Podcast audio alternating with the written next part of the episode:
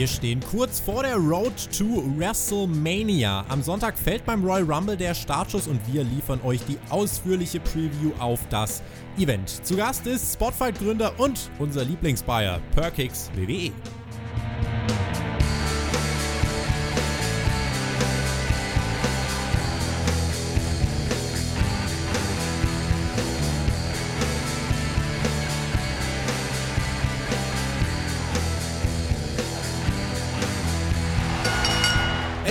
Und ihr hört Hauptkampf, euren Wrestling Talk von Spotfight. Der Startschuss zur Road to WrestleMania, zur heißesten Phase des Wrestling-Jahres, der steht kurz bevor. Und was wird nicht alles spekuliert? Wer gewinnt beim Rumble? Wer steht im Main Event von WrestleMania? Und es ist doch eigentlich schon mal ganz schön, dass überhaupt spekuliert werden kann.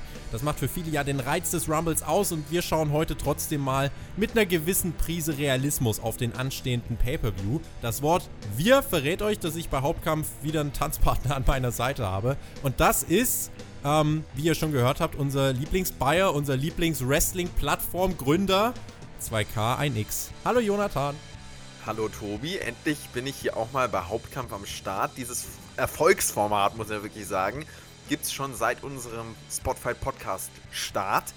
Aber ich war bisher noch nie da. Jetzt hast du mich eingeladen und deswegen es ist mir eine Ehre, mit dir heute zu tanzen. Und es, äh, jetzt, mu jetzt muss ich direkt ein bisschen überlegen, ob ich jetzt, bin ich jetzt sauer auf dich? Du hast nämlich deinen bisher einzigen Hauptkampfauftritt, hast du jetzt mal eben einfach schön unter den Teppich War gekehrt. ich schon mal hier? Na, das kann doch nicht sein. Ich würde sagen, da war so ein, so ein gewisses Weihnachtsspecial. Wo du, Nein, wo stimmt, du schon, das war ja auch Hauptkampf. wo du schon mal ein bisschen Luft schnuppern konntest. Schöne Hauptkampfluft. Äh, es wäre doof übrigens, wenn du heute auch einfach nach einem Drittel gehen würdest, ne? Insofern. Äh, ich überleg's mir mal, ob ich länger bleibe. wir sprechen ja über den Royal Rumble. Es ist ja für nicht wenige der coolste Pay-Per-View des Jahres. Äh, für dich auch, wie steht's denn so um die Vorfreude? Rumble ist halt tatsächlich immer wahrscheinlich ja, mit oder nach WrestleMania Pay-Per-View Nummer 1, was die Vorfreude angeht. Also, äh, ich bin gerade am überlegen, ob ich mich mehr über den Rumble freue oder auf den Rumble freue als auf WrestleMania, weil halt wirklich dieses Rumble-Match so unvorhersehbar ist und eigentlich nur auf, den, auf WrestleMania natürlich hinarbeitet, aber trotzdem deswegen so eine ja, spekulative Dynamik hat, die mich immer sehr äh, einsaugt. Wahrscheinlich freue ich mich trotzdem mehr auf WrestleMania, aber Rumble ist schon immer so, äh, ne, also sehr nah dran. Deswegen, ich bin echt gehypt auf den Sonntag eben. Ähm, ja, auf Teile der Card, aber vor allem eben natürlich auf die beiden Rumble-Matches, speziell bei den Männern. Und äh, das wird sicherlich ein spannender Abend, hoffentlich ein Abend, nachdem wir dann optimistisch in der Live-Review sitzen. Wir schauen uns heute mal die Card an, geben unsere Tipps ab und schauen, wenn äh, Zeit bleibt, auch dann am Ende nochmal kurz auf den neuen AEW TV-Vertrag. Aber da setzen wir so ein bisschen die Klammer rum. Wir ja, werden nämlich jetzt nicht komplett durchrushen, sondern wollen uns schon ein bisschen äh, mit dem jetzt hier befassen. Denn im Themenvoting, über 2500 Leute haben wir mitgemacht, habt ihr ganz klar gezeigt, ihr wollt eine Rumble-Preview und die bekommt ihr jetzt auch. Werden auch übrigens viele von euren Fragen wieder beantworten, aber nicht nur am Ende, sondern jetzt auch schon zwischendrin. Das ähm, bietet sich einfach heute in der Folge an. Also spitzt die Ohren. Damit gehen wir rein in die große Rumble-Preview. Es gibt ja neben diesen großen Rumble-Matches auch noch einige Singles-Matches. Fünf Stück sind es in diesem Jahr, um genau zu sein. Und ich würde sagen, dass wir die doch erstmal abgrasen. Unter anderem hat sich ja Roman Reigns bei SmackDown das Recht erkämpft, die Stipulation für sein Match gegen Baron Corbin beim Royal Rumble zu wählen. Und der gute Roman hat sich entschieden für ein False Count Anywhere Match. Warum? Genau, weil das Stadion, in dem der Rumble stattfindet, so groß ist. Björn fand das nicht so gut. ich ähm, bin der Meinung, dass man es strategisch auf der Seite von Reigns ein bisschen hinterfragen kann. Was denkst du über die Stipulation, über die Fehde und äh, was passiert hier eigentlich? Es bringt halt jetzt nochmal den zusätzlichen Vorteil mit, dass die beiden sich durch die Halle prügeln werden. Also, dass es nicht mehr ein klassisches Wrestling-Match zwischen Corbin und Reigns sein wird, weil das, das haben wir ja schon mehr als genug gesehen und generell haben wir ja Reigns gegen Corbin schon mehr als genug gesehen. Deswegen hoffe ich, dass wir nach dem Rumble hier endlich einen Haken dran machen werden an diese Fehde. Und das ist auch meine Prediction. Also Roman Reigns wird sich hier den Sieg holen und eventuell dann im äh, Royal Rumble Match gewinnen. Auf jeden Fall wird am Royal Rumble-Abend seine WrestleMania-Richtung schon mal ein bisschen vorgezeichnet. Und die hat nichts mit King Corbin zu tun. Das ist auch sehr gut so. Ich freue mich nicht auf dieses Match und bin froh, wenn es vorbei ist. Ich glaube aber tatsächlich, dass, diesen groß, dass es diesen großen Payoff noch nicht in diesem Match geben wird. Also dieser große Feel-Good-Moment, auf den es vielleicht hinarbeitet, dass Roman Reigns dann irgendwann Baron Corbin mit Hundefutter bewirft oder was auch immer. Mhm. Ich glaube, das ist noch nicht auserzählt und ich glaube tatsächlich auch diese Stipulation, äh, mit der nimmt Reigns ja auch weitere Eingriffe in Kauf. Ich könnte mir fast denken, dass das noch bis zum Saudi-Event gehen wird. Das gibt es ja auch noch. Äh, 27. Februar. Und äh, natürlich hängt das hier jetzt so ein bisschen davon ab, die, die weitere oder die, der weitere Verlauf dieser Fehde, welche Rolle Reigns dann natürlich im Rumble-Match spielt. Aber ansonsten, ich sehe noch nicht, dass es auserzählt ist. Äh, ich erwarte jetzt hier für das Match grundsolide 10 Minuten mit ein paar Gimmick-Spots. Ihr da draußen seid übrigens herzlich aufgerufen, eure Sieger in die Kommentare zu schreiben. Also sowohl von den Single-Matches als auch natürlich von den Rumble-Matches. Äh, Johnny, wir geben jetzt auch gleich brav unsere Tipps ab. Du hast ja schon mal vorgelegt. Und ich frage dann nachher auch einfach mal in die Spotfight-Gruppe an unser Team äh, nach den Tipps und kann das Ganze ja dann mal bei, äh, bei Twitter auch posten. Dann habt ihr eine schöne Übersicht und dann sehen wir doch nächste Woche bei Hauptkampf mal, wer der Royal Rumble-Tipp-König geworden ist. Also, du glaubst, es macht Roman Reigns. Auf jeden Fall. Dann setze ich, ja, Corbin gewann bei TLC, dann gewinnt Reigns das hier und dann gibt es das finale Rubber-Match vielleicht. Äh, Saudi in a Cell oder was weiß ich. Mhm. ja, also je mehr du drüber redest, dass es noch weitergeht bis zum Saudi-Event, desto mehr kann ich es mir leider auch vorstellen.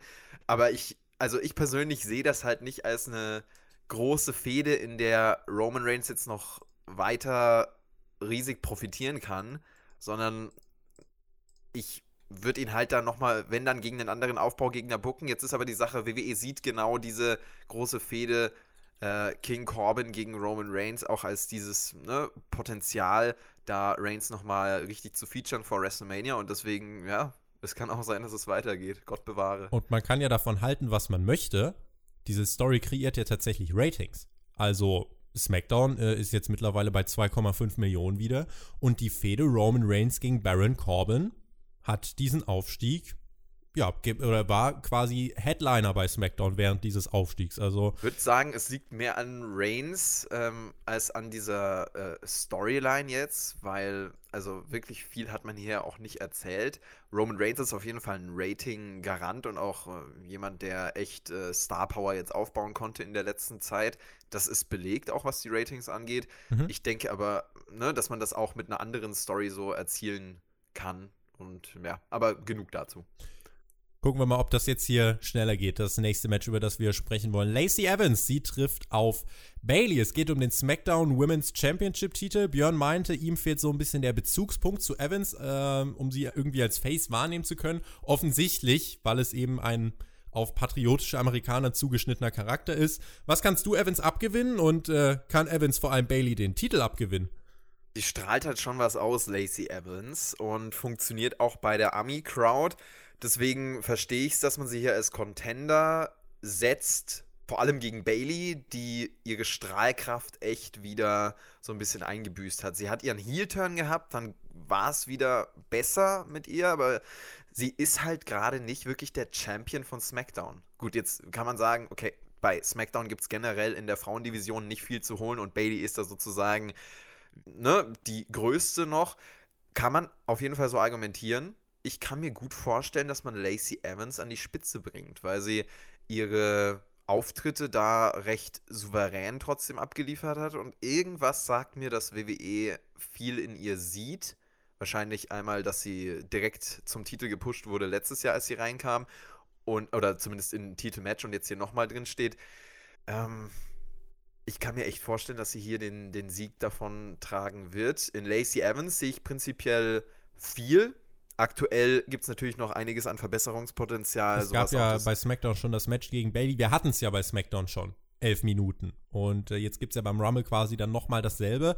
Ähm, man hat bei SmackDown, das habe ich in der SmackDown Review auch gesagt, hat man eben gesehen, dass Evans eben noch nicht so dieses hohe Tempo und die hohe Move-Frequenz mitgehen kann. Also sie ist da eben noch ein Stück weit limitiert und ist da noch, was das Moveset angeht, also Moves, die sie austeilen und einstecken kann, noch so ein bisschen in so einem Starter-Setup unterwegs. Aber hat sich definitiv verbessert. Das sah letztes Jahr noch anders aus. Insofern, ich hoffe, dass das hier einfach nicht zu lang wird. Ich rechne irgendwie mit einem Eingriff und glaube nicht, dass der Titel wechselt. Insofern äh, ist mein Tipp hier auch Bailey. Du müsstest dich jetzt aber trotzdem festlegen, wer hier mit dem Titel quasi auf die Road to WrestleMania geht. Mm. Lacey Evans. Krass. Ich, glaub, ich glaube tatsächlich, das ist der Moment, den man für Mania aufhebt. Ähm, und dann, ja, mal schauen, ob, ob das so durchgeht. Ich bin gespannt. Äh, setzen wir die Tipps Lacey Evans bei dir und Bailey bei mir. Einer von uns wird recht behalten.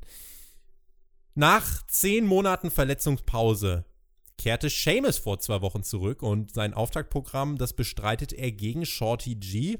Er mobbt den kleineren Superstar weg. Das ist sein Comeback-Match jetzt dann beim Royal Rumble. Björn und mir ist bei der SmackDown-Review aufgefallen, dass man schon nach zwei Wochen, wenn man nicht aufmerksam ist, den Namen Seamus relativ leicht überlesen kann. Welchen Impact hat das Comeback jetzt nach zwei Wochen und ähm, wie deutlich wird denn überhaupt der Matchausgang? Der Matchausgang wird sehr äh, deutlich. Also Shorty G wird sicherlich ein bisschen Gegenwehr haben, weil es einfach ein Pay-Per-View-Match ist, aber Seamus wird ihn hier dominieren und wird das Ding gewinnen. Seamus Impact flacht natürlich ab, so wie einfach jedes Comeback abflacht äh, nach äh, ne, Wochen. Wir haben jetzt drei Wochen, glaube ich, nach seinem Comeback und oder fast drei Wochen und das ist äh, schon recht deutlich. Trotzdem wirkt er noch frisch und vor allem bringt er halt die Möglichkeit, auch auf großer Ebene frische Paarungen zu kreieren. Deswegen glaube ich, dass Sheamus nach diesem Aufbausieg gegen Shorty G gegen Roman Reigns geht. Entweder, ja, also ich, ich glaube auf jeden Fall, dass es ein Programm wird für Roman Reigns jetzt in den letzten ähm, Wochen oder Monaten noch vor WrestleMania. Ob es der WrestleMania-Gegner wird, das wage ich mal zu bezweifeln. Aber wenn man Roman Reigns nicht in den Top-Spot booken möchte, dann wäre Sheamus auf jeden Fall einer der würdigen Gegner. Aber es ist eben die Frage, wie man sich dann da genau entscheidet. Bin da aber auch bei dir. Also, wenn man so ein Programm anstrebt, dann darf hier kein Zweifel aufkommen und dann muss Sheamus das Ding auch äh, wirklich deutlich gewinnen. Also am besten wirklich einfach in, äh, keine Ahnung, drei, vier Minuten, wenn überhaupt.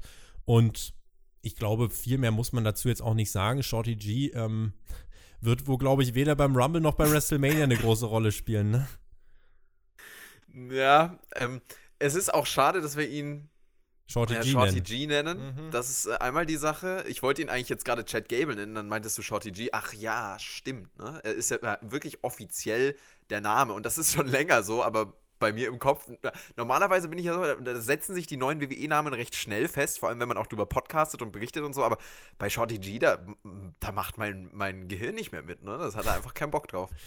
Ja, äh, ob er so viel Bock drauf hat, lassen wir jetzt auch mal dahingestellt, aber naja, ist wohl nicht das Gimmick, mit dem er den großen WWE-Durchbruch schaffen wird. Sprechen wir über ein weiteres Titelmatch und zwar eines, welches wir ja genauso schon im letzten Jahr beim Royal Rumble gesehen haben, mit dem Unterschied, dass dieses Mal der andere mit dem Titel ins Match geht. 2019 war das noch Asuka als SmackDown Women's Champion, 2020 ist es Becky Lynch mit dem Raw Women's Championship Titel.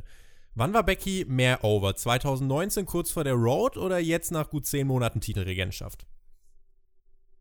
Definitiv letztes Jahr, aber es ist auch normal. Also sie ist halt abgeflacht nach ihrem äh, Titelgewinn und was ich jetzt sehr, sehr stark finde, ist, dass sie wieder langsam Momentum aufbaut, weil man sie interessant gemacht hat und das ist speziell in dieser Fehde gegen Asuka passiert. Man hat diesen spannenden Aufhänger gewählt, dass Becky Selbstzweifel hat und dass diese Badass-Frau, diese Hau drauf ihren, jetzt an sich selbst zweifelt, weil Asuka als Gegnerin so ein bisschen wie eine unüberwindbare Hürde für sie äh, wirkt. Und das ist eine Storyline, die man echt gut erzählt hat. Das ist auch, was so die Fäden angeht, eines meiner Highlights an diesem Abend. Wenn ich es jetzt so durchgehe, auf jeden Fall auch eine, ja, eine der Ah, ist die besterzählte Story? kann man auf jeden Fall drüber streiten. Es ist auf jeden Fall ein, ein großer Benefit, den jetzt Becky Lynch daraus zieht. Und äh, definitiv nochmal eine gute Möglichkeit, sie dann für die Road to WrestleMania wieder etwas interessanter zu machen. Das hat man geschafft. Wer gewinnt? Becky Lynch.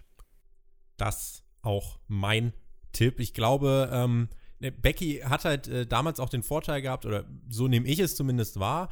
Becky hat halt oder ist in dieser Rolle als äh, Titeljägerin richtig aufgegangen. Also das hat ihr sehr, sehr gut äh, gepasst und da konnte sie auch als Badass wirklich gut austeilen. Ich muss aber auch mal ganz ehrlich sagen, Asuka mit zwei Titeln, also Frauen-Tag-Team-Gürtel und Raw Women's Titel, irgendwie hätte das auch was. Also mein Kopf wehrt sich da nicht komplett dagegen. Ähm, ich schließe es allerdings auch aus, weil ich glaube, Becky hält dann den Titel bis äh, WrestleMania und verliert ihn dann dort gegen die Gewinnerin des Frauen-Rumbles, über den wir gleich sprechen werden. Damals ging das Match gegen Asuka, letztes Jahr beim Rumble. 17 Minuten, das hat Asuka per Submission gewonnen. Was für ein Match erwartest du jetzt? Wird das so, ja, wird man das quetschen in irgendwie 5, 6 Minuten oder würdest du denn schon 10 bis 15 Minuten geben? Ja, also auf jeden Fall zweiteres. Das wird nicht schnell über die Bühne gebracht werden, sondern man wird hier auch diese Story erzählen, dass Asuka eben schwierig zu besiegen ist. Das ist ja auch das große Ziel. Becky soll ihre Selbstzweifel überwinden und soll in diesem Match dann wieder checken, wie gut sie eigentlich wirklich ist und dadurch eine ja, Stärkung bekommen für die Road to WrestleMania. Und so wird man das, denke ich, auch erzählen am Ende trotzdem knapp dann ihre Titelverteidigung. Asuka trotzdem auch gestärkt und das ist ja das Optimal-Szenario, ähm, dass beide hier gestärkt rausgehen. Asuka nach diesem wirklich guten Match, bei dem sie fast die Titelträgerin entthront und Becky aber auch nochmal, weil sie ihre große Hürde überwunden hat. Ich stelle dir die gleiche Frage oder konfrontiere dich mit derselben Frage wie Björn. Kannst du mir aus dem Kopf ein gutes Strap-Match nennen? Ich will auch gar nicht, nee, ich denke gar nicht, du. Äh, es ein, ist ein, dann sag nein. Cage-Matches gibt keine guten. Es gibt okay, Cage-Matches gab es ein paar damals noch 1970 oder so, aber es ist auch einfach. Es gibt manche Stipulations, die sind zu Ende. Da kann man auch einfach mal sagen, jetzt machen wir nichts mehr von dieser Matchart. Cage-Matches und Strap-Matches sind solche. Aber der Universal Championship-Titel, der steht genau in so einem Match auf dem Spiel. Bray Wyatt als Fiend trifft auf Daniel Bryan und Daniel Bryan meinte, der Fiend könne nichts als weglaufen und daher wäre ein Strap-Match die einzige Lösung. Ich glaube, das habe ich auch auf Twitter schon geschrieben, äh, das wird halt wieder wirklich mehr ein Segment als ein Wrestling-Match. Wie gut das dann funktioniert, äh, das, ja, frag mal Seth, äh, Seth Rollins. Ähm, es geht ja jetzt auch zumal dann in, in einem Strap-Match darum, vier Ringecken anzugrabbeln. Also da ist es mit der Matchdynamik eben noch mal viel schwieriger, als es ohnehin mit dem Fiend in einem normalen Wrestling-Match schon ist. Und naja, ich glaube, dass der Fiend gewinnt. Da können wir uns relativ schnell festlegen. Aber diese Matchart wird, ähm, ja, oder spielt den beiden vielleicht nicht zwingend in die Karten, oder? Und ich muss hier nochmal echt eine Lanze brechen für Daniel Bryan, der wirklich äh, auch die Zeit, in der er wieder jetzt aktiv im Ring ist, gezeigt hat, dass er der beste Wrestler bei WWE ist. Ich finde, da gibt es äh, wirklich keinen Zweifel. Daniel Bryan ist top-notch, sowohl was Charakterarbeit angeht, als auch was das generelle Verständnis von Wrestling und die Wrestling-Fähigkeiten angeht. Und er steht halt jetzt in dieser Matchart. Deswegen würde ich es nicht komplett abschreiben, dass der beste Catcher hier was Gutes bei rausholen kann. Dafür müsste es halt ein Wrestling-Match sein. Das sehe ich halt noch nicht. Das ist das große Problem. Ich glaube nicht, dass das hier, ähm, dass das hier überzeugen kann. Ich kann es mir zumindest sehr schwer vorstellen. Und das ist, ne, man, man, zerstört halt dieses Match mit der Stipulation, glaube ich. Ich hatte Hoffnung, dass das hier beim Royal Rumble richtig geil wird. Wir haben ja schon mal beim Royal Rumble äh, Wyatt gegen Brian gesehen, und 2014 oder so. Und das war richtig geil. Also, das war wirklich eines meiner Favorite Brian-Matches, auch mit einer super Story. Aber das war halt ein Wrestling-Match. Und das hier, das ist ein Strap-Match. Mit dem Feed. no way. Also, ich, ich will es, wie gesagt, nicht komplett abschreiben, weil Brian kann es.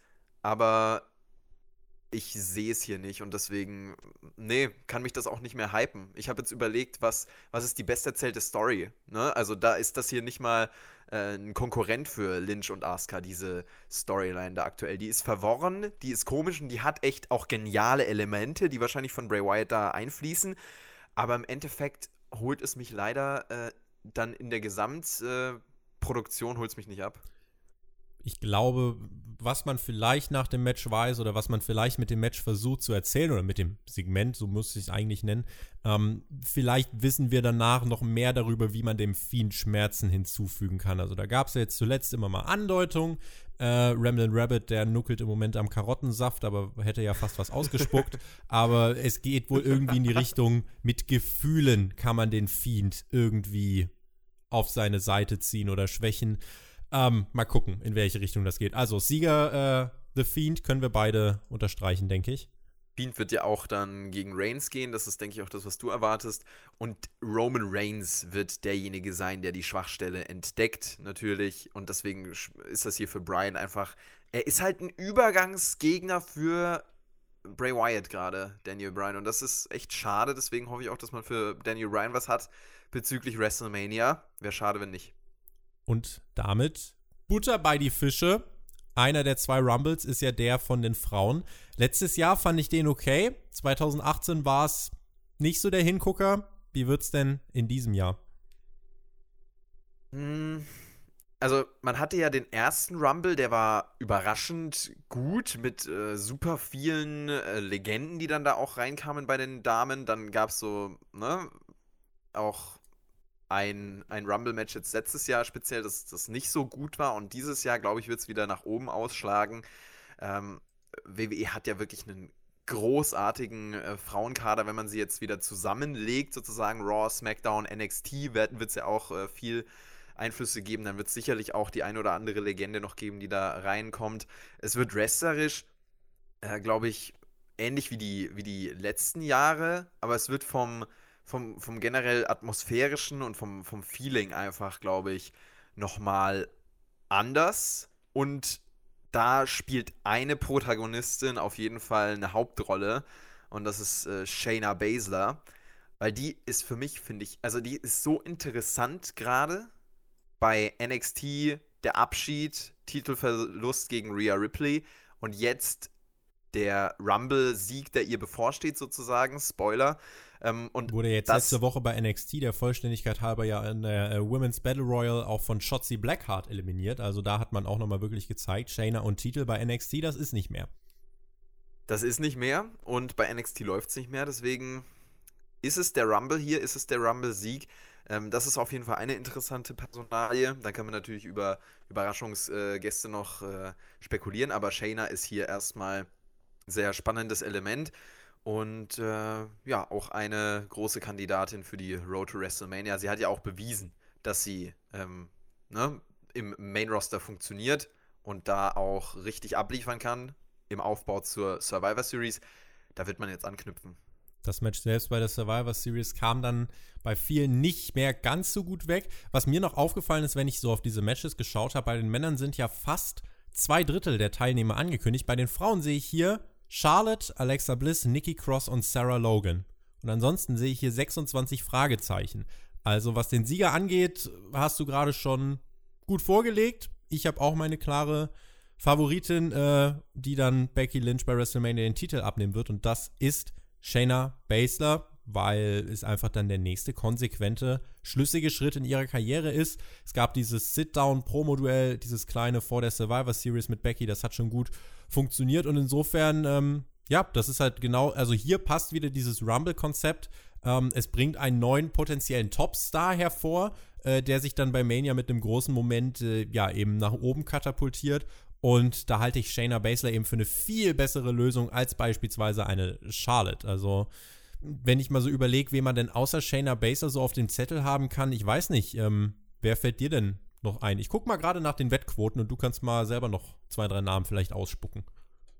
Es gibt halt wenig Potenzial, da jetzt wirklich neue große Fäden zu erzählen.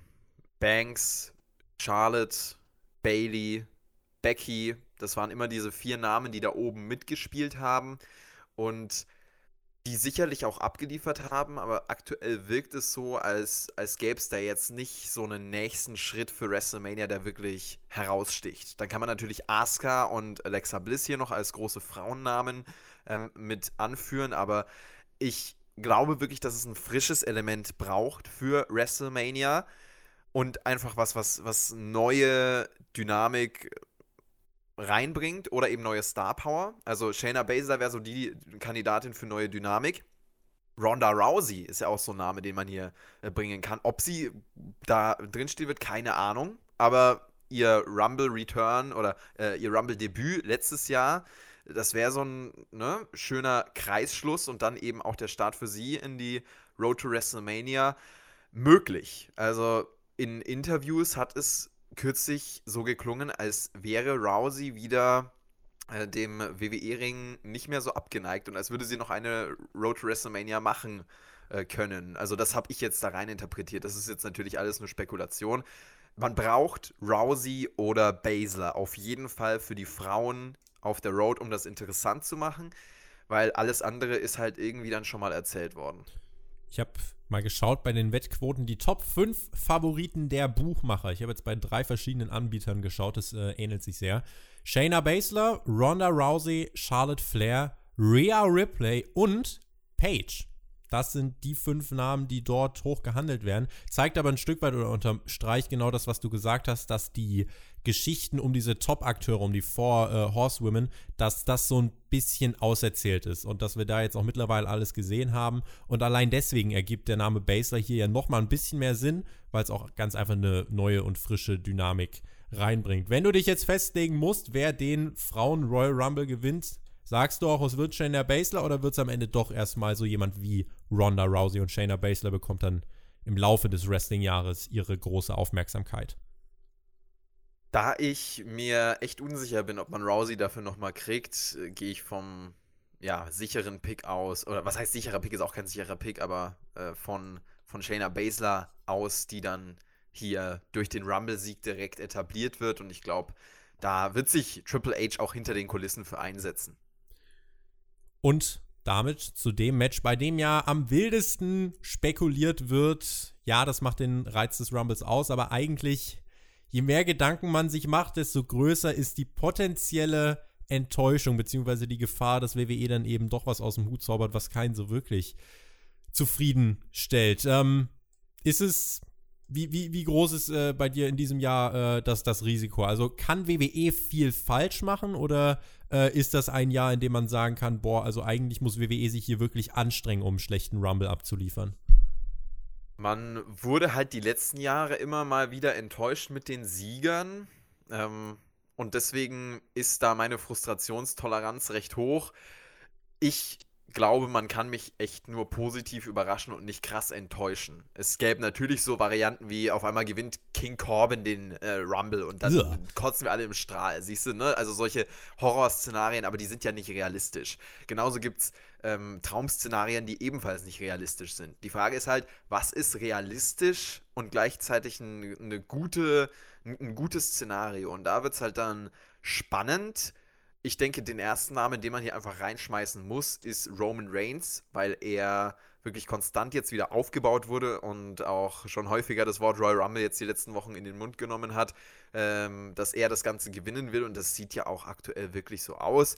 Der Plan, ihn gegen den Fiend zu stellen, wurde auch immer wieder genannt. Also wäre sicherlich eine Option, könnte man aber auch ohne den Rumble-Sieg erzählen und Reigns braucht den Rumble-Sieg nicht. Deswegen würde ich eigentlich Roman Reigns nicht abschreiben, aber erstmal wieder einsortieren und äh, ja, vielleicht doch mit einer Überraschung rechnen. Wir haben ja eine besondere Ausgangslage mit Brock Lesnar, der als Champion selbst am Royal Rumble teilnimmt und auch als Nummer 1 im Ring stehen wird. Shock the System hat es auf YouTube gefragt und ich gebe es mal an dich weiter. Was glaubst du denn, wie lange wird Brock Lesnar überhaupt im Match bleiben? Und wenn wir mal ausschließen, dass Lesnar das Match gewinnt, wer könnte ihn denn potenziell aus dem Royal Rumble Match eliminieren? Kane Velasquez hat ja schon in einem Interview mit äh, The Sun seine Teilnahme bestätigt. Da ist jetzt nicht so klar, war das so gewollt oder hätte das vielleicht nicht ausplaudern sollen? Die WWE hat es nicht aufgegriffen. Das sollen? ist eigentlich schon das Zeichen, das war nicht so geplant vielleicht, ja. Wenn das denn so war, dann ist es halt ein Zeichen, dass Kane Velasquez, äh, ja, weit davon entfernt ist, ein Medien Medienprofi zu sein. Bei Crown Jewel hat er gegen, gegen Brock Lesnar verloren, jetzt letztes Jahr. Deswegen, da wird sicherlich Richtung WrestleMania nochmal was kommen eine Konfrontation im Rumble-Match, du vermutest ja sogar den Sieg von, von Kane Velasquez. Habe ich lange vermutet, bis man gesagt hat, am 27. Februar findet äh, nochmal ein Saudi-Event statt. Genau, und das ist nämlich der Kreisschluss, den ich auch erwarte, genau. Also es wird, es wird eine Konfrontation geben zwischen den beiden, keine Frage. Und wahrscheinlich wird auch Kane Velasquez derjenige sein, der ihn rausschmeißt. Lesnar wird unter die letzten vier kommen und dann wird Kane Velasquez ihn eliminieren. Und was macht Velasquez dann im Ring? Und dann äh, gucken wir mal, ne? Also ich hoffe nicht, dass er das Ding gewinnt. Es ist natürlich. Das wär, ist natürlich können wir uns einigen, dass das ein Waste wäre von einem Royal Rumble Spot? Also von einem Siegesspot beim Rumble? Kommt halt darauf an, aus welcher, aus welcher Perspektive du es siehst. Also wenn du es aus der Perspektive siehst, stell doch mal da junge Talente rein, dann auf jeden Fall wenn du es aus der Perspektive siehst, wir wollen Kane Velasquez als Star äh, etablieren und ihn da möglichst gut stärken, um gegen Brock Lesnar dann anzutreten, dann hätte es da einen Hintergedanken, aber klar, also wir gehen ja mit der ähm, Sprungbrett-Mentalität rein. Der Royal Rumble soll ein möglichst gutes Sprungbrett sein für neue, junge Talente. Hoffen wir mal drauf, dass das so kommt. Ich glaube auch, dass Lesnar tatsächlich länger im Match stehen wird, als es einige erwarten. Vielleicht, er muss ja gar nicht aber aktiv irgendwie dann was machen. Also es gibt ja Möglichkeiten irgendwie unterm Seil durch und jemand zieht ihn da und verprügelt ihn und was weiß ich nicht, äh, um ihn dann mit irgendwelchen Shenanigans äh, rauszu befördern. Ich weiß nämlich nicht, ob es realistisch ist, dass Lesnar wirklich 40, 50 Minuten im Ring steht zwischen den Seilen. Also das glaube ich auch nicht. Das ist so die Sache, da muss man mal schauen, äh, wie man das dann lösen wird. In jedem Fall, wer Lesnar eliminiert, kommt potenziell auch als WrestleMania-Gegner in Frage und das mhm. ähm, ja, sollte man eigentlich auch ins Auge fassen, äh, denn wenn der Top-Champ von Raw im Rumble ist, dann brauchst du auch eigentlich keinen Rumble-Sieger von Raw äh, dann kannst du es eigentlich über die Eliminierung aufbauen, dass das dann der Gegner von Lesnar bei Mania wird. Würde nochmal bekräftigen, dass Reigns zum Beispiel von SmackDown als Lösung definitiv in Frage kommt. Und natürlich der Name Kane Velasquez, da müssen wir mal abwarten. Vielleicht ja auch Rey Mysterio, der Brock Lesnar eliminiert, wer weiß. Ähm, am 27. Februar, das Saudi-Event, ich glaube, da wird diese Velasquez-Story eben nochmal aufgegriffen. Und ich kann mir tatsächlich nach dieser Ankündigung nicht mehr vorstellen, dass man den Rumble-Sieg an jemanden wie Kane Velasquez gibt. Weil das wäre wirklich, ähm, nee, soll, sollte man einfach gar nicht drüber nachdenken, weil das ist dann nicht der, der Sinn und Zweck des Royal Rumbles und Kane Velasquez wurde ja schon so groß eingeführt, hat direkt ein Titelmatch bekommen. Der braucht nicht nochmal einen Rumble-Sieg, um da irgendwie Titelambitionen zu untermauern und von daher hoffe ich mal, dass er da irgendwie, keine Ahnung, lass ihn von mir aus als 28 rauskommen und äh, Lesnar eliminieren, aber dann, ja, darf gerne jemand auch Kane Velasquez irgendwie eliminieren, wobei du da auch schon wieder fragen musst, wer soll das denn machen? Und äh, gibt das dann nicht vielleicht auch noch eine Story? Aber ja, Velasquez, wenn du jetzt seine Chancen auf einen Rumble-Sieg einschätzen müsstest, wo würdest du es auf einer Skala von 1 bis 10 einschätzen? Vier. Bier. Vier. Oder Bier. Lieber kein Bier. Aber auf jeden Fall nicht vor vier. Alright, wir machen den Haken an die Personalien Brock Lesnar, an die Personalie Kane Velasquez und ähm, schauen dann vielleicht auch noch mal auf so ein paar, naja, nennen wir sie mal Dream-Szenarios. Also beispielsweise ähm, gibt es ja Namen wie zum Beispiel Alistair Black, die da irgendwie immer mal mit reingeworfen werden, äh, Velveteen Dream, Keith Lee und so weiter. Von diesen ganzen Außenseitern, wo man ja jetzt wirklich eine ganze Menge auflisten könnte, habe ich eigentlich so einen Namen, der irgendwie, ja, da doch mit ein bisschen Realismus auch eine, eine, eine Vorstellung wert ist. Und zwar Drew McIntyre. Der wird ja jetzt immer mehr, äh, hat man ja bei Raw dann auch jetzt nochmal gesehen, immer mehr in die Face-Ecke gestellt und da macht man ja sehr, sehr vieles richtig. Und er wäre ja jemand, habe ich in der Raw-Review schon gesagt, dem würde dieser Rumble-Sieg endlich so einen richtig großen Durchbruch bringen. Und das wäre eine Sache, bei der ich dann wirklich mich freuen würde, weil dann hätte man echt alles richtig gemacht. Aber so Namen wie, wie Alistair Black, ich glaube, wer da wirklich von ausgeht und da wirklich Hoffnung drauf hat, der wird nach dem Rumble vielleicht nicht ganz so gut drauf sein. Definitiv. Also, das ist die jährliche Spekulation. Mein Lieblingstalent Cesaro zum Beispiel soll das Ding gewinnen, Walter. aber es wird nicht passieren. Ja, Walter wird's auch nicht, glaube ich. Nee. Tritt Walter denn im Rumble auf? Das wäre eigentlich ein Spot, wo man ihn mal auftreten lassen könnte. Vielleicht sogar mal länger als drei Minuten wie bei der Series. Kürzlich ein Interview mit äh, Triple H gehört, der wirklich also ein riesiger Walter-Fan ist. Ähm, das, das freut einen natürlich, meinte auch in etwa, Walter trägt die UK-Division auf seinen Schultern. Auch bei der Survivor Series dann groß, okay, nicht groß, nicht mehr groß. Ich will gar nicht drüber nachdenken. Nee. Also, wenn ich an die Survivor Series denke, glaube ich eher weniger. Aber es wird natürlich große NXT-Namen geben, die hier im Rumble dann äh, eingesetzt werden. Und das auch nicht sparsam, glaube ich. Vor allem jetzt mit dieser Situation, dass es eben drei Brands gibt, äh, sozusagen. Und ähm, ja, sozusagen NXT noch mehr auf der Stufe von Raw und SmackDown steht, glaube ich, ist das echt, ja, abzuwarten. Wenn ich mal hier so ein paar NXT-Namen überlege, Adam Cole, Velveteen Dream, Keith Lee, Finn Balor, Johnny Gargano, Walter, alles Namen, die im Rumble ja durchaus auftauchen können. Nicht auszudenken, was passieren würde, wenn man äh, als Nummer, keine Ahnung, 20 oder so einfach mal einen Keith Lee reinwirft und der das Ding am Ende auch wirklich holt, zwischendurch noch Roman Reigns eliminiert. Das ist dann eben so dieser Fantasy-Booking-Prozess, äh, der da bei einigen im Kopf abläuft. Ich glaube, man wird aber definitiv was mit NXT machen, um sie auch einfach nochmal ins Rampenlicht zu stellen um die Survivor Series herum hat das ja eigentlich in jeder Hinsicht gut funktioniert. Sie waren der dominierende Brand bei der Survivor Series. Das hat ja auch bei den Ratings für einen Aufschwung gesorgt. Momentan flacht dieser Survivor Series Ratings-Effekt ziemlich ab. NXT ist jetzt wieder knapp eine Viertelmillion Zuschauer hinter AEW im TV und da kommt doch der Rumble jetzt eigentlich ganz gelegen. Aber traust du WWE zu, dass man tatsächlich jemanden von NXT wirklich irgendwie unter die letzten zwei bookt oder ist das eher eine Sache, die ausgeschlossen ist? Zum Beispiel Keith Lee und Roman Reigns als die letzten beiden. Wie realistisch ist das?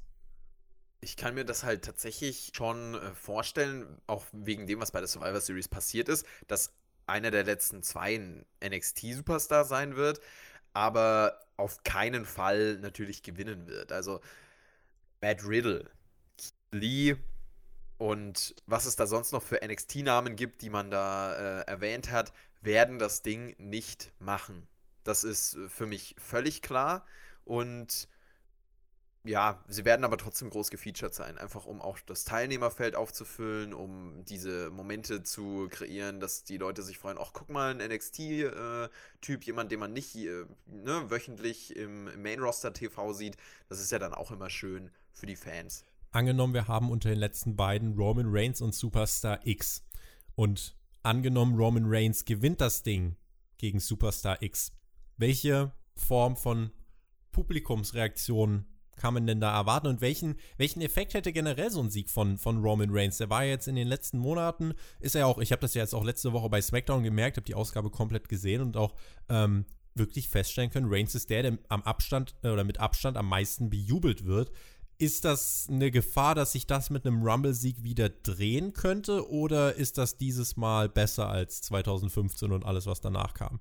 Gut, also bei Reigns hängt es halt immer von der Crowd ab. Es gibt Crowds, die ihn richtig feiern, es gibt Crowds, die ihn weniger feiern, aber es ist auf jeden Fall ein großer Unterschied zu dem, was noch vor vier Jahren äh, passiert ist. Und deswegen, es, es wäre so ein Reigns Rumble-Sieg wie vor vier Jahren, nur in, in wie vor fünf Jahren, nur in abgeschwächter Version. Ähm, und nicht mehr mit so heftigen Reaktionen. Es wäre nicht mehr so ein riesen Hype, so eine riesen Hate-Welle um Roman Reigns, wie sie auch damals da war. Und daher kann ich mir eigentlich gut vorstellen, dass WWE das jetzt auch nutzt, um ihn da oben hin zu platzieren. Natürlich wird es wieder ähm, einen Shift in den Reaktionen geben. Und es wird auch wieder mehr Buhrufe für ihn geben aber eben auch nur bei der Road to WrestleMania, glaube ich. Und wenn er dann äh, Champion ist, ich glaube, das wird sich auch relativ schnell wieder einpendeln. Einfach weil er auch immer mehr etabliert ist an der Spitze und auch immer mehr als Topstar angenommen wird. Das ist so ein bisschen der, der John Cena-Effekt, nur nicht so stark, weil Roman Reigns nicht so krass und omnipräsent an der Spitze gepusht wurde äh, wie ein John Cena, würde ich jetzt sagen bei Roman Reigns geht man da mit, mit mehr Bedacht vor und setzt aber trotzdem insgeheim natürlich auf ihn als der große Topstar. Und äh, ja, da wird man jetzt auch diese WrestleMania-Season wieder hinsteuern, denke ich. Und bei WrestleMania wird er den Universal Champion-Titel in der Hand halten und äh, damit jubeln. Das ist, denke ich, absehbar. Apropos John Cena. Seven Blues, Seven Reds, Seven fragt, haltet ihr es für möglich, dass zum Beispiel John Cena beim Rumble sein Comeback feiert und den auch noch gewinnt, um dann bei WrestleMania seinen 17. Titel zu holen? Ist eine Story, die man auf jeden Fall erzählen kann, die sich auch super anbietet. Ne? Zum Beispiel und Cena gegen, wird nicht jünger. Ja, also auf jeden Fall gegen, gegen Brock Lesnar zum Beispiel, da 17-facher Champion und dann ist es eben John Cena, der ihn raushaut und nicht Kane Velasquez oder sowas. Ähm, in Interviews wird ja immer mehr klar, dass er zurückkehren will. Ist ja aktuell auf sein, sein Filmgeschäft sehr fokussiert, aber in den Interviews dann auf einem Red Carpet, hier auf dem Red Carpet da, sagt er schon, dass er gerne zurückkommen will und in ihm brennt ja auch die Leidenschaft für WWE. Das merkt man schon, auch wenn er darüber spricht.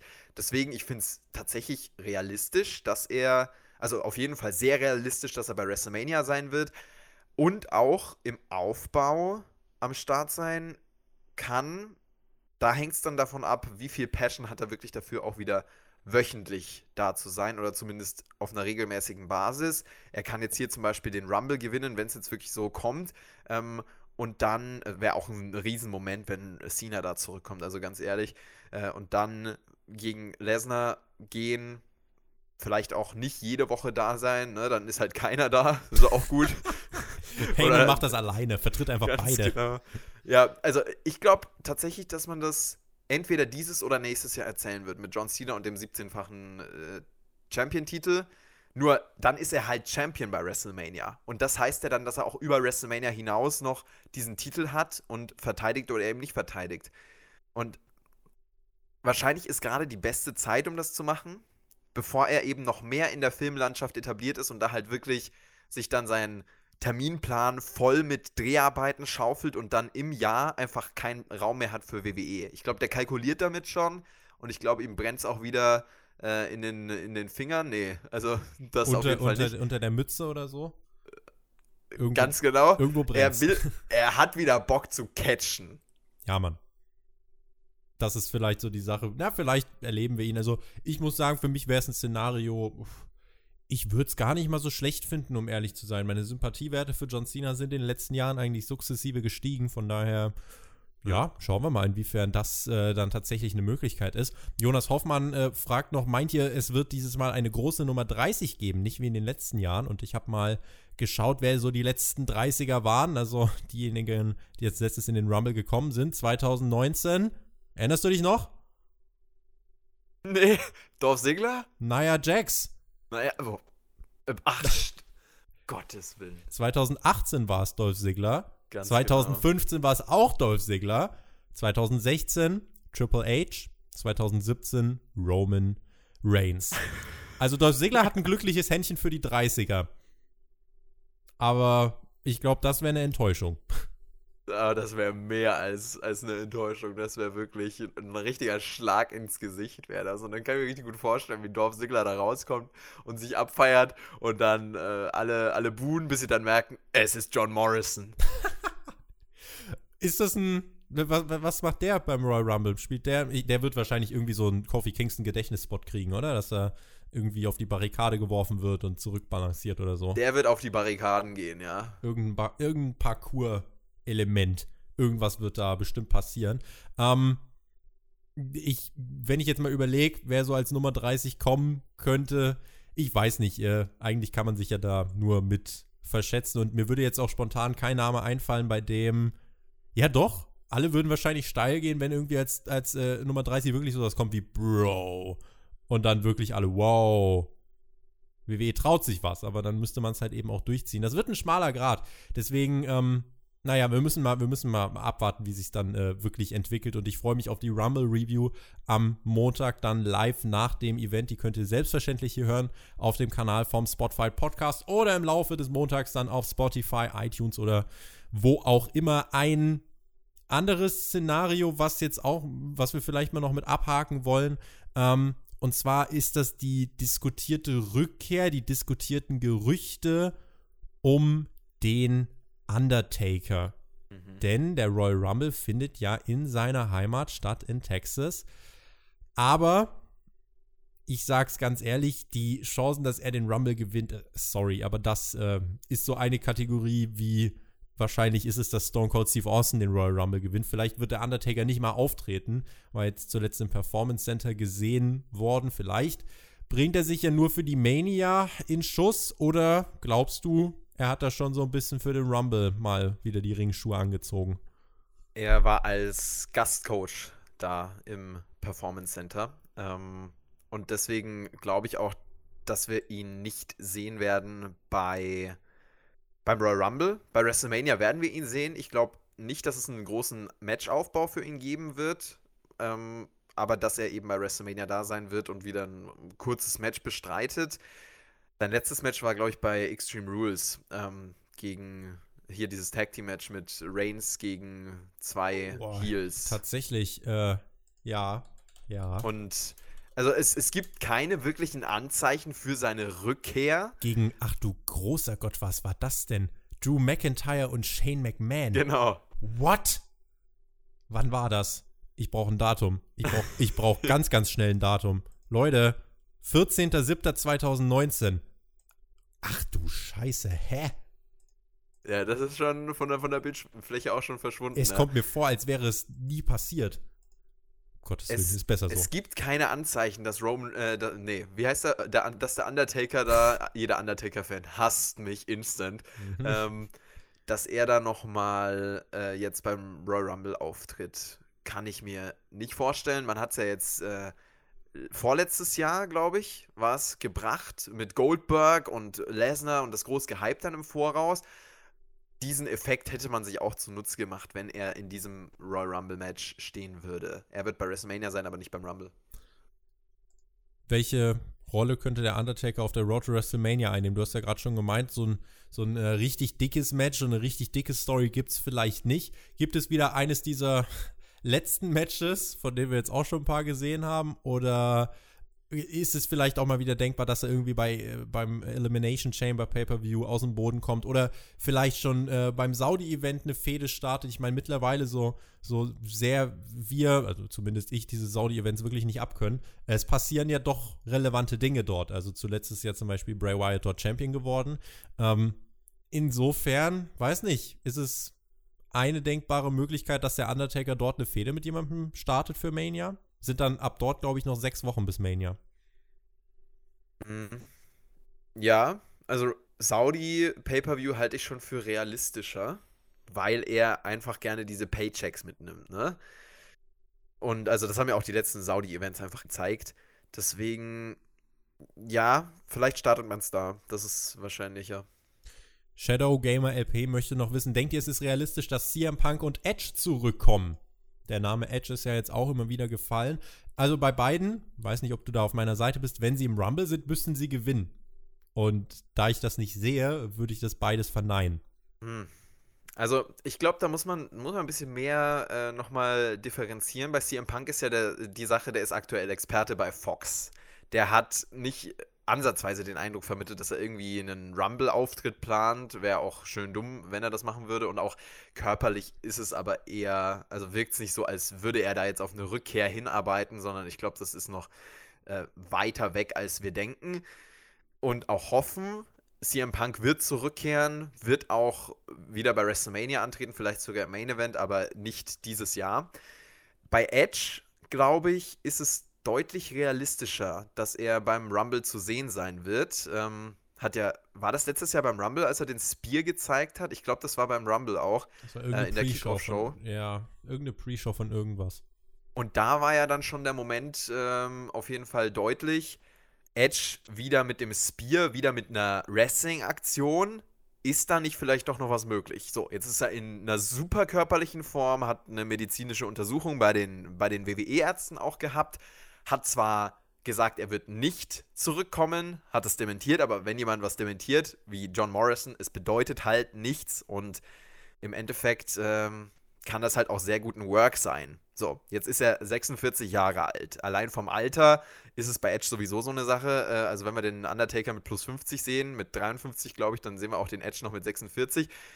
Wenn er körperlich eben in der Lage ist. Wenn Edge körperlich wresteln kann, dann wird er im Rumble stehen. Da bin ich mir sicher. Und die Frage ist halt, ob WWE ihm da das ärztliche, die ärztliche Freigabe gegeben hat. Und mein Tipp ist ja. Ja, wir werden Edge sehen im Royal Rumble und er wird die WrestleMania-Card dieses Jahr deutlich aufwerten. Das ist natürlich ein sehr optimistischer Tipp auch, aber ich kann es mir echt gut vorstellen. Und damit noch final die Prediction. Wer gewinnt den Männer Royal Rumble in diesem Jahr? Ich bin der Langweiler vor dem Herren und nehme Roman Reigns. Boah. Also Reigns ist halt wirklich ein langweiliges, aber eine, sicheres eine sichere Pick. Wette, ja. würde ich sagen. Trau dich. Ähm, Come on. Oh. Ich würde gern einfach so einen Überraschungsteilnehmer nehmen. Irgendwie so einen John Cena oder so einen Edge, der dann einfach, also es, es wäre auch nicht, wäre auch nicht mega äh, Traumvorstellungen, ne? Traumvorstellungen sind dann eher Drew McIntyre oder Alistair Keith Black Lee. oder so. Äh, Ja, Keith Lee ist halt so bei NXT der Anker sozusagen im Ja, wahrsten Sinne. ja. Äh, Ja, auch mindestens genauso schwer wie ein Anker übrigens. Aber Ja. viel leichter. Weil ich es einfach so sehr hoffe. John Cena, weil sein Return würde echt nochmal einen Unterschied machen.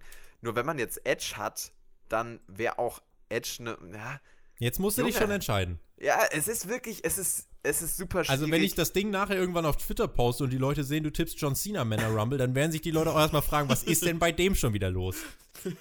Wenn sie den Podcast nicht gehört haben. richtig, ist wohl richtig. Aber ich tippe jetzt einfach John Cena, ist mir völlig egal. Sehr gut.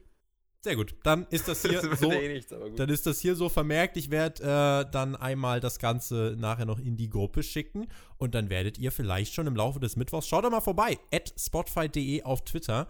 Dort äh, gibt es dann unsere Tipps für den Royal Rumble. Wir hoffen einfach mal, dass bei SmackDown kein Match mehr dazukommt und dann ähm, ja, habt ihr quasi unser, äh, unser Tableau, unsere Tipps und könnt gerne auch, wie gesagt, eure Tipps mit reinschreiben und vielleicht tippt ja jemand alles perfekt, dann werden wir das nächste Woche bei Hauptkampf acknowledgen. So, was sagt die Uhr? Die Uhr sagt so, roundabout 10 Minuten hätten wir noch. Ich habe ähm, noch zwei, drei Fragen von äh, euch ausgesucht, aber dann widmen wir uns doch die fünf Minuten einfach, weil es in der Abstimmung auch äh, noch eine Rolle gespielt hat, diesen neuen AEW TV-Vertrag, was es äh, damit auf sich hat. Ich habe das ja mit Alex in der Review schon angesprochen und für alle, die das nicht gehört haben, vielleicht kurz nochmal die Zusammenfassung. Also, AEW hat äh, von TNT einen neuen TV-Vertrag angeboten bekommen für vier Jahre im Wert von 175 Millionen Dollar. Äh, die Company wird damit schon in diesem Jahr, also eher als kalkuliert, schwarze Zahlen schreiben und eine profitable Unternehmung werden.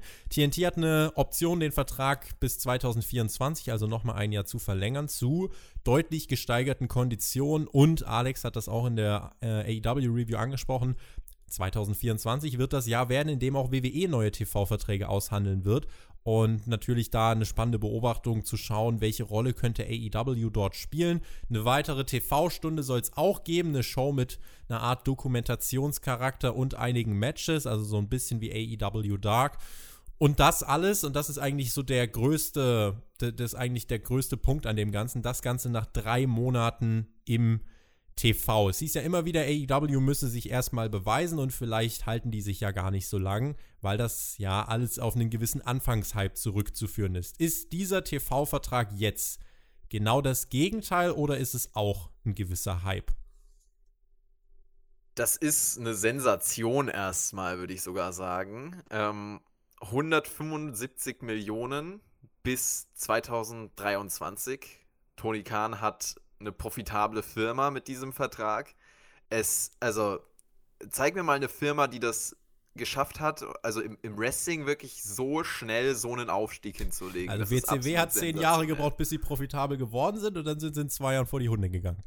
Impact oder TNA, Lucha Underground, die konnten da alle nur von träumen. Die haben es versucht, ähm, aber hatten eben nicht diesen Geldgeber, hatten nicht diese Strategie im Hintergrund. Also das ist einfach eine, eine Sensation.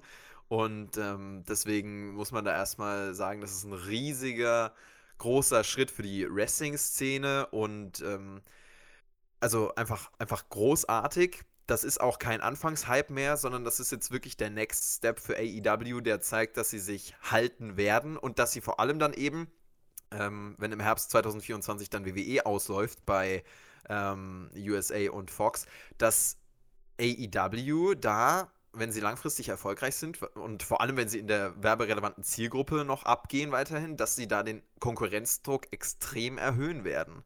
Und diese werberelevante Zielgruppe äh, sind ja deutlich jüngere Leute, die auch bei AEW reinschalten. Äh, die sind eben ganz interessant auch für diese ähm, TV-Verhandlungen dann in vier Jahren, wahrscheinlich schon in drei Jahren. Und also deswegen, puh, wird das ganz, ganz spannend zu sehen sein, auch wie AEW dann vielleicht noch ihre Ratings steigern wird und ob sie da wirklich ähm, ja, eine Konkurrenzsituation dann schaffen auf dem TV-Deal-Markt. Auf der anderen Seite muss man natürlich sagen, WWE ist jahrzehntelang etabliert, haben Brands, die mega abgehen, Raw und SmackDown, die einfach äh, im TV-Geschäft äh, super beliebt sind auch. Äh, aber also das ist ein riesiger Schritt für AEW. Jetzt kann man natürlich sagen, klar, sie können noch abgesetzt werden. Äh, aber ich halte es ehrlich gesagt für unwahrscheinlich, dass die Quoten so stark einbrechen werden, dass das eine Option ist. Und glaube, dass das wirklich vielleicht sogar noch steigern, äh, sich, sich steigern kann, jetzt wenn sie sich auch, äh, ja, wirklich über die nächsten Monate noch als Wrestling-Alternative auszeichnen und etablieren, dass sie dann über die Millionen regelmäßig kommen vielleicht. Also das sind so diese Traumvorstellungen natürlich. Bei NXT ist der Zuschauer im Schnitt 55, bei AEW um die 43 und du hast diese werberelevante Zielgruppe angesprochen. Vielleicht mal kurz äh, nur Werte. Ich weiß, einige brechen jetzt wieder im Strahl, wenn es um Ratings geht. Äh, es ist aber, so leid es uns tut, nur, darauf äh, fußen ja nun mal diese TV-Verträge. Ähm, NXT liegt in diesem Hauptrating ungefähr bei 0,2. AEW bei 0,4 und bei SmackDown lag es jetzt zum Beispiel im November, Dezember bei 0,7. Also da kann man schon mal so äh, ungefähr erahnen, in welche Richtung das geht. Ähm, und natürlich, wie du sagst, für die TV-Sender ist das natürlich eine, eine sehr lukrative Sache, wenn sie da ein Wrestling-Produkt haben, mit dem sie sehen, okay, wir sind da irgendwie in der Hauptzielgruppe regelmäßig am Mittwoch unter den Top 6 äh, ist auf jeden Fall ein Fingerzeig und deswegen auch nach drei Monaten, nach dieser kurzen Zeit eben halt ein, ein großer Fingerzeig. Ich meine, du hast nach drei oder vier Wochen AEW gemeint, man hat dich als Zuschauer so ein bisschen verloren. Siehst du jetzt diesen neuen TV-Vertrag vielleicht ein Stück weit trotzdem mit der Showqualität in Verbindung oder wie ordnest du es für dich ein? Ähm, es ist eine gute Frage. Also, sie haben mich als Zuschauer nicht verloren. Die Woche hatte, also hat mich einfach sehr enttäuscht. Und äh, das ist aber natürlich äh, nicht so, okay, eine Woche enttäuscht, ich schalte nie wieder rein, sondern nat natürlich gibt es dann auch wieder Highlights. Das war dann auch zu erwarten. Und äh, deswegen, ähm, nur wegen einer schlechten Woche schalte ich nicht ab, sonst würde ich bei WWE schon lange nicht mehr gucken. Die dieser TV-Vertrag hängt sicherlich mit der Showqualität äh, zusammen, ähm, wobei ich gar nicht so sehr nach Qualität gehen würde, sondern eher danach, dass TNT halt keineswegs mit diesen Quoten gerechnet hat. Also, was hatten sie jetzt neulich? Fast eine Million wieder. Also, da äh, hat ja TNT nicht mit gerechnet, so schnell einen Aufstieg von so einem Programm äh, zu es sind äh, wöchentlich sehen. mit der, ähm, wenn man die Plus 7 Demo sieht, also mit den Abrufszahlen bis sieben Tage danach, sind es um die 1,6 Millionen, die jetzt konstant seit Anfang an AEW auf TNT schauen. Also die Quoten werden auf jeden Fall natürlich für einen TV-Sender eine große Rolle spielen. Und dann auch, glaube ich, einfach eine Kooperationsbereitschaft zwischen Tony Khan, den Verantwortlichen, und TNT selbst. Und ja, Deswegen, äh, man hat da wahrscheinlich sehr viele schlaue Business-Entscheidungen getroffen und ich glaube auch, dass TNT da einfach Bock drauf hat, hier so ein neues Wrestling-Produkt ähm, wirklich zu etablieren und TNT wirkt schon sehr so, als würden sie AEW da helfen wollen auch. Und das ist natürlich super, wenn, ne, wenn der Sender das Programm unterstützen will. Das tut TNT jetzt hier auch vor allem mit diesem Deal. Aber den hat sich AEW natürlich auch erarbeitet. Gibt natürlich auch die entsprechende Wrestling-Vergangenheit mit TNT und WCW. Ähm, insofern, ja, Kevin Riley, der äh, hat er ja auch mittlerweile in vielen Interviews gesagt, äh, dass AEW für sie da wirklich eine komplette Erfolgsgeschichte ist. Dynamite, letzte Woche Bash at the Beach Teil 1. In dieser Woche erwartet uns Dynamite vom Ship of Jericho. Also wieder eine sehr äh, originelle Location. Ich bin gespannt. Wrestling Observer habe ich noch nicht gehört. Äh, die Kollegen Melzer und Alvarez sind auf dem Schiff. Die wurden eingeladen von Chris Jericho und haben sich die Aufzeichnung dort schon angeschaut und da jetzt auch schon drüber gesprochen. Ich werde mich nicht spoilern lassen. AEW Review, ihr kennt es, Donnerstag hier auf dem Kanal bei NXT gibt es ein Titelmatch. Mal wieder, auch da die Review zur Show selbstverständlich bei uns. Und dann würde ich sagen, haben wir jetzt noch ein paar Fragen, wenige Fragen, die wir jetzt hier noch schnell abgrasen wollen. Ihr könnt uns schreiben auf Facebook, auf Twitter, auf Instagram oder für die Oldschool äh, Menschen unter euch podcast.spotify.de, eure Anlaufstelle per Mail. Ähm, Im Laufe des Podcasts haben wir jetzt schon ein bisschen was beantwortet. Ich habe hier zum Beispiel noch Thomas Egerer, der hat gleich drei Fragen gestellt. Ich nehme mal die erste und die letzte. Denkt ihr, Seamus wird jetzt mit seinem neuen alten Charakter nochmal den WWE oder Universal Championship Titel gewinnen? Und wer wird der nächste AEW Champion? Dann machst du die AEW-Frage und ich die Seamus-Frage, weil ganz ehrlich, also Seamus, der äh, wird nicht mehr der große Champion werden. Der wird sicherlich wieder in den Main Event kommen und da als Heel-Gegner äh, gebracht werden. Aber wenn jetzt nicht noch eine komplette Neuerfindung kommt von ihm und wenn er nicht überdurchschnittlich oder unerwartet krass abgeht, dann wird er da nicht mehr der Champion sein. Seine Zeit ist da auch vorbei, glaube ich, da oben an der Spitze zu stehen. Die war schon 2015 vorbei übrigens. War ja auch nochmal WWE-Champ. Ja, und äh, der nächste AEW-Champion, ich glaube, da äh, kann man sich ähm, ziemlich sicher sein, dass das niemand Geringeres wird als John Moxley. Ich kann es leider nicht so schön betonen, äh, wie das der gute Justin Roberts immer macht, aber ähm, der sagt ja auch Jern. Der sagt ja Jer. Also der gibt ihm wirklich das John Cena John und äh, das äh, mhm. ja, Ganz tolle, ganz tolles Announcing, Justin Roberts, Daumen hoch. Dex Schulz fragt auf Twitter, nachdem er äh, letztes Jahr oder nachdem letztes Jahr zwei Top Babyfaces den Rumble gewonnen haben, könnte es nicht einfach sein, dass dieses Jahr zwei Heels gewinnen? Ja, vielleicht, wenn Roman Reigns gewinnt, ist er ja schon Heel. Ja, genau, also das kann man bei Roman Reigns ähm, gar nicht so sicher. Äh, natürlich ist er ein Face-Charakter, aber es gibt ja auch Charaktere, die jetzt nicht so klar als Face oder Heel äh, ne, etabliert sind. Drew McIntyre geht jetzt in die Face-Richtung, aber ist er ein Face? Also, ne, also ich würde es jetzt nicht so kategorisieren, aber natürlich kann es sein, dass zwei ähm, Heel-Charaktere dann oben stehen. Klar, Shayna Baszler kann man als Heel-Charakter bezeichnen, also einen werden wir wahrscheinlich haben.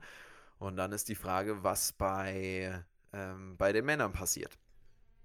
Und damit würde ich sagen, machen wir den Punkt hinter dieser Ausgabe. Das war Hauptkampf vor dem Royal Rumble. Nächste Woche hören wir uns wieder, dann wahrscheinlich ja mit einer kleinen äh, mit einem kleinen Rückblick auch nochmal auf die Rumble-Ergebnisse, auf das, was bei Raw passiert ist und was man da jetzt für die Road to WrestleMania eben auf den Weg bringen wird. Und natürlich davor gibt es jetzt ja auch noch genügend Programm AEW, NXT, SmackDown, Montagmorgen live die große Royal Rumble Review. Ich hoffe, ihr seid alle dabei. Vielen lieben Dank fürs Zuhören. Jonathan, vielen lieben Dank fürs Dabeisein. Du kennst das, äh, wenn ich moderiere. Äh, ich drücke mich immer vor der Abmoderation und gebe die ab. Deswegen mache ich das auch genau heute so. Vielen lieben Dank fürs Zuhören. Bis nächste Woche. Macht's gut. Auf Wiedersehen. Tschüss. Schreibt uns auf jeden Fall eure Royal Rumble Erwartungen in die Kommentare und schaltet zur Live-Review ein. Auch nochmal zur SmackDown-Review davor und eigentlich zu allen Reviews könnt ihr gerne mal reinhören. So, und wir hauen jetzt auch äh, rein und äh, verabschieden uns. Ciao, ciao.